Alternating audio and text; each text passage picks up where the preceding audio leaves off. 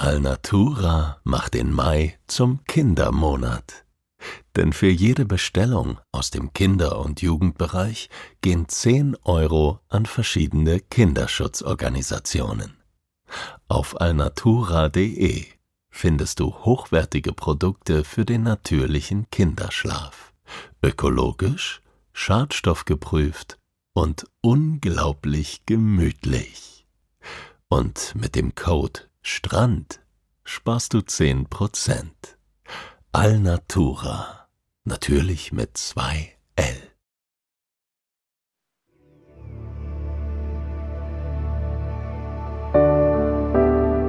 Schlaf gut.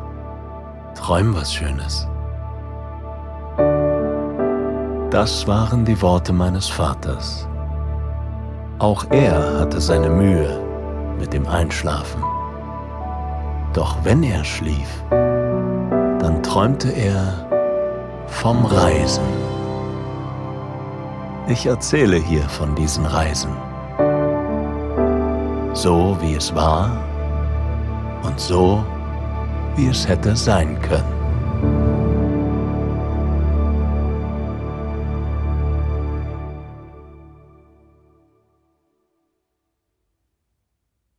Auf der Maserung der rotbraunen Holzdielen glitzert Blütenstaub im Morgenlicht.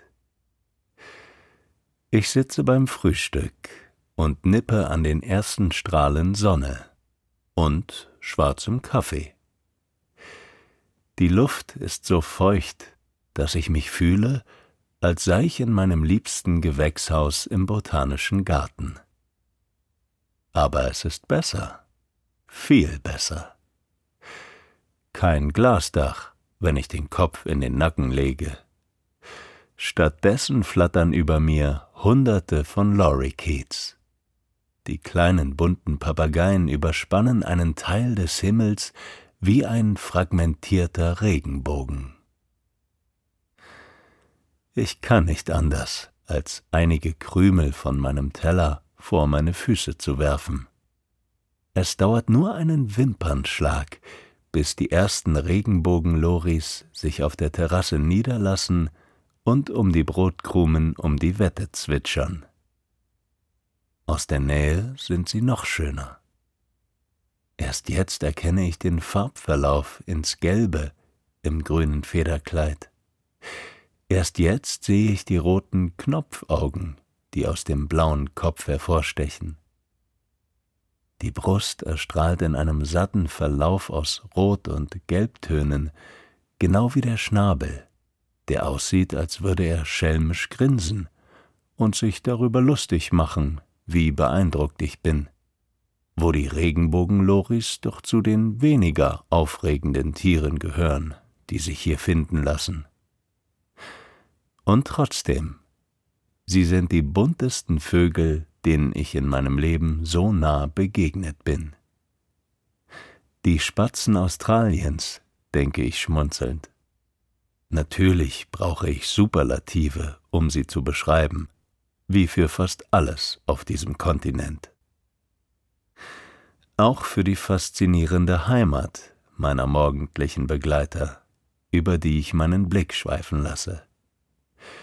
Sie wohnen im ältesten tropischen Regenwald der Welt, bekannt unter dem kolonialen Namen Daintree National Park in Queensland im Nordosten Australiens.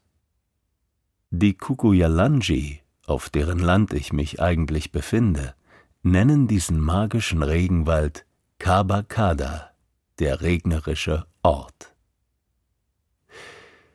Der Wald, der sich über 1200 Quadratkilometer erstreckt und an der Küste auf das berühmte Great Barrier Reef trifft, ist nicht umsonst zum Weltkulturerbe erklärt worden.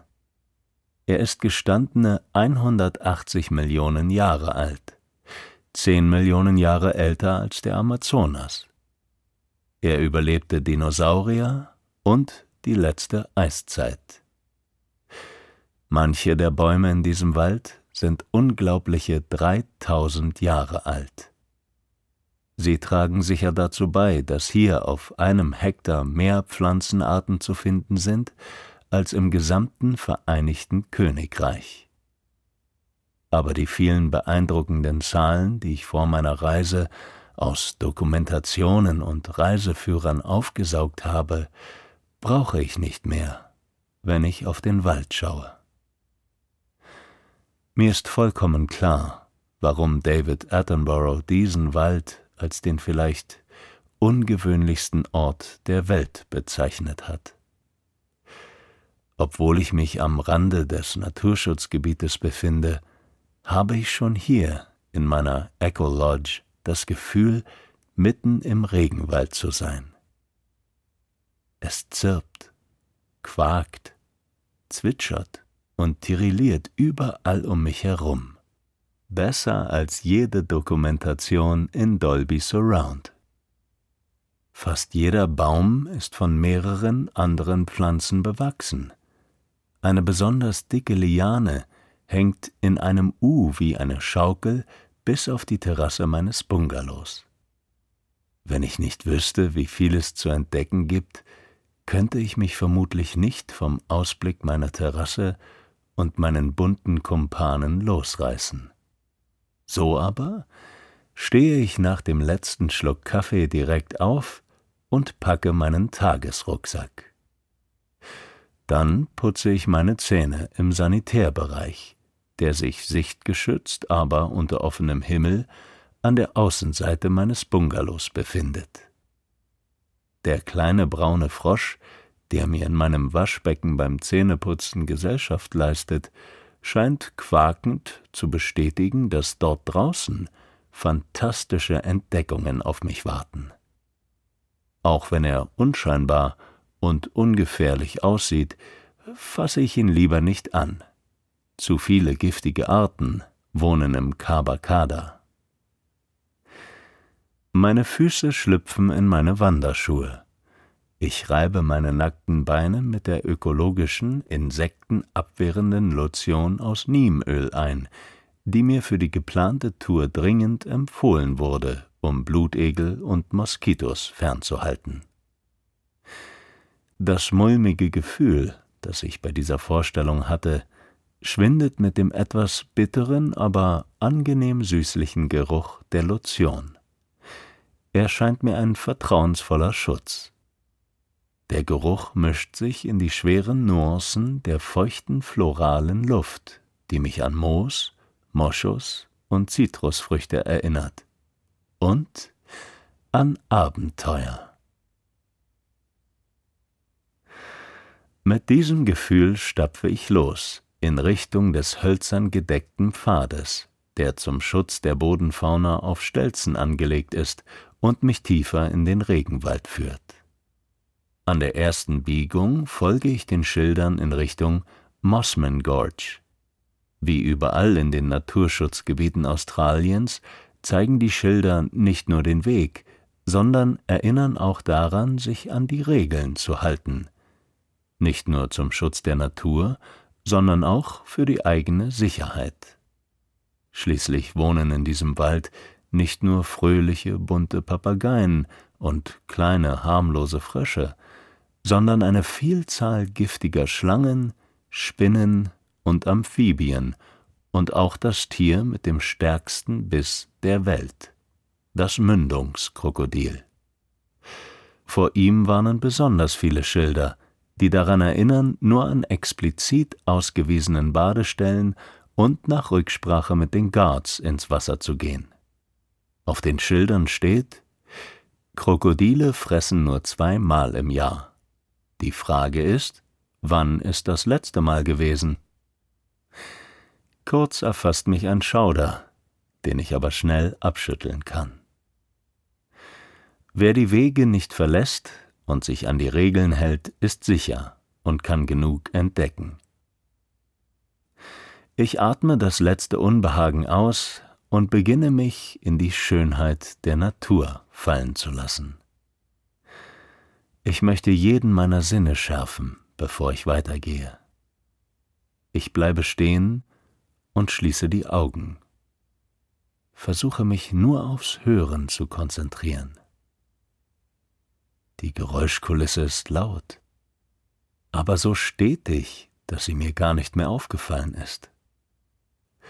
Vorsichtig mache ich wenige Schritte mit geschlossenen Augen.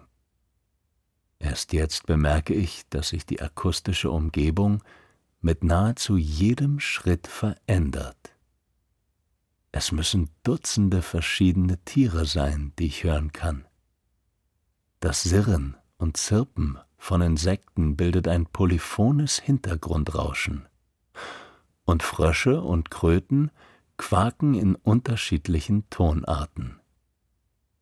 Vor allem sind da aber verschiedenste Vogelstimmen, die in unterschiedlichsten Tonlagen musizieren. Manche singend, manche eher schrill pfeifend, manche schreien fast. Nur eine Stimme kann ich sofort zuordnen. Ein lautes Lachen gackert unweit zu meiner Linken, fast hämisch klingt es. Das muss ein Kookaburra sein, auch lachender Hans genannt. Er gehört zur Familie der Eisvögel, ist aber deutlich größer als der blaue sirrende Pfeil, den ich aus Europa kenne. Ich öffne die Augen und suche die Umgebung nach ihm ab. Als ich gerade aufgeben will, entdecke ich ihn auf einem Ast.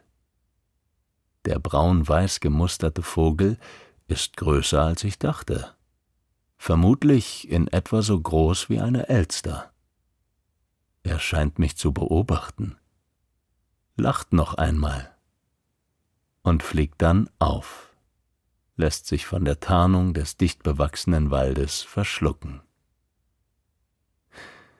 Das Wissen darüber, dass hier überall im Verborgenen Tiere ihren Geschäften nachgehen, macht mir unfassbar gute Laune. Überall lauern potenzielle erste Male auf mich. Am liebsten würde ich einen Helmkasua entdecken. Denn ich bin seit langem fasziniert von diesem skurrilen, straußenartigen Vogel, der oft als moderner Dinosaurier bezeichnet wird.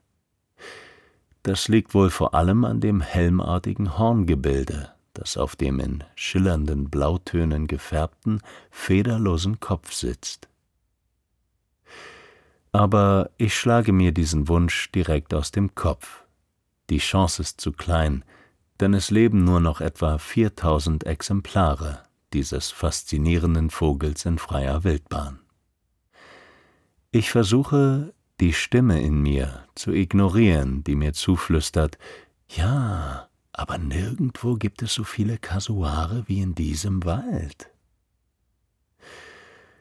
Ich nehme mir vor, die Suche nach dem Kasuar als Einladung zu verstehen, die Lebewesen zu entdecken, nach denen ich nicht suchen kann, weil ich noch gar nicht weiß, dass es sie gibt. Und ich mache mir damit ein großes Geschenk. Egal worauf sich meine Augen legen, sie werden fündig. Ich entdecke Brettwurzeln der mächtigen Baumriesen, die breiter als meine Handteller sind. Die Vorstellung, dass sie tausende Jahre alt sein könnten, rührt mich. Wenn ich doch nur mit ihnen sprechen könnte. Was könnten sie mir alles erzählen? Was müssen sie erlebt haben?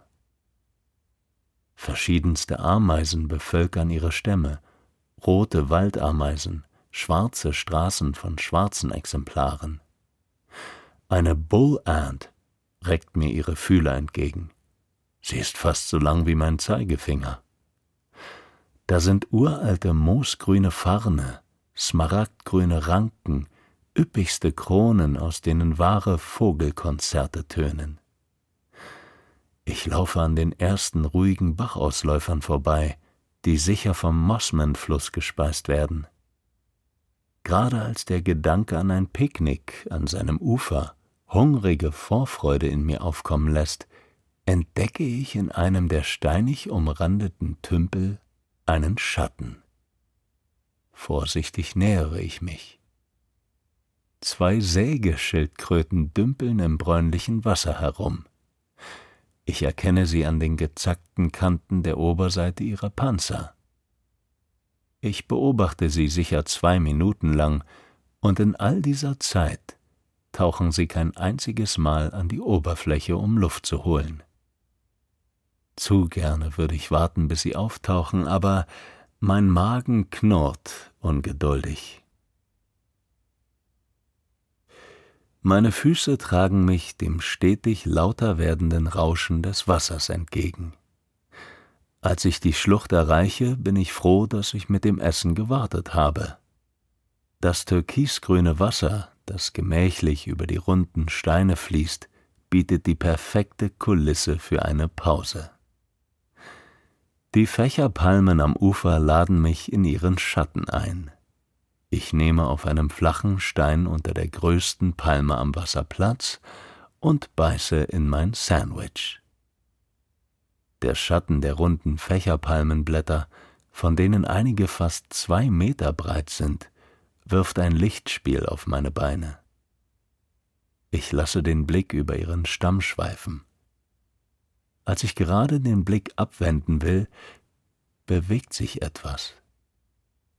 Ich schaue genauer hin und entdecke den langen Schwanz, der das Tier enttarnt.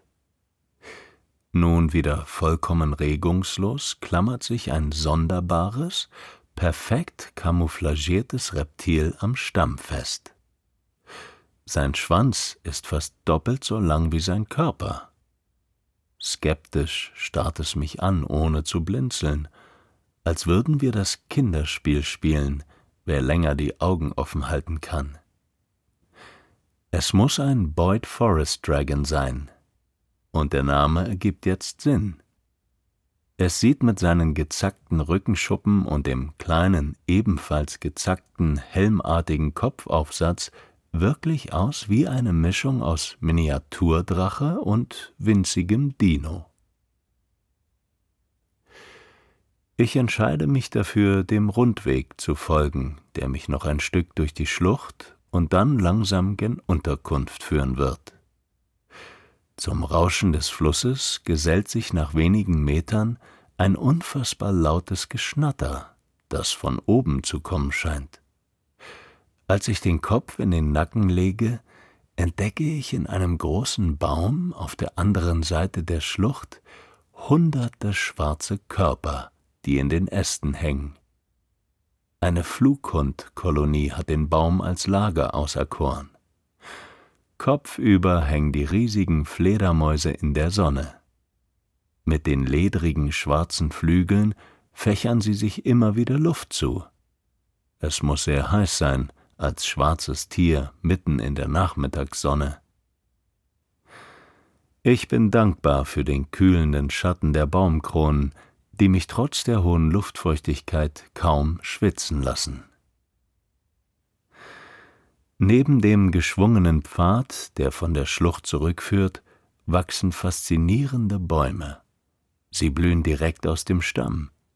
Die ungeöffneten Knospen sind weißliche, recht unspektakuläre Knubbel, aber die hellgelben Blüten, die daraus hervorbrechen, sehen aus wie Korallen. Viele der Blüten sind abgeknabbert. Ich blicke den blühenden Stamm nach oben. Das müssen die sogenannten Bumpy Satinish sein. Einer der Bäume, der seine Früchte nahe dem Boden in Reichweite der Tiere zur Verfügung stellt. Und ich weiß, ein Tier, das besonders begeistert von der Satinish Fruit ist, ist der Helmkasuar. Auch deshalb ist er so wichtig für das Ökosystem dieses Waldes. Er frisst diverse Früchte und Beeren und verteilt auf seinen großen Streifzügen ihre Samen großzügig über den Wald. Viele Arten sind sogar komplett von ihm abhängig.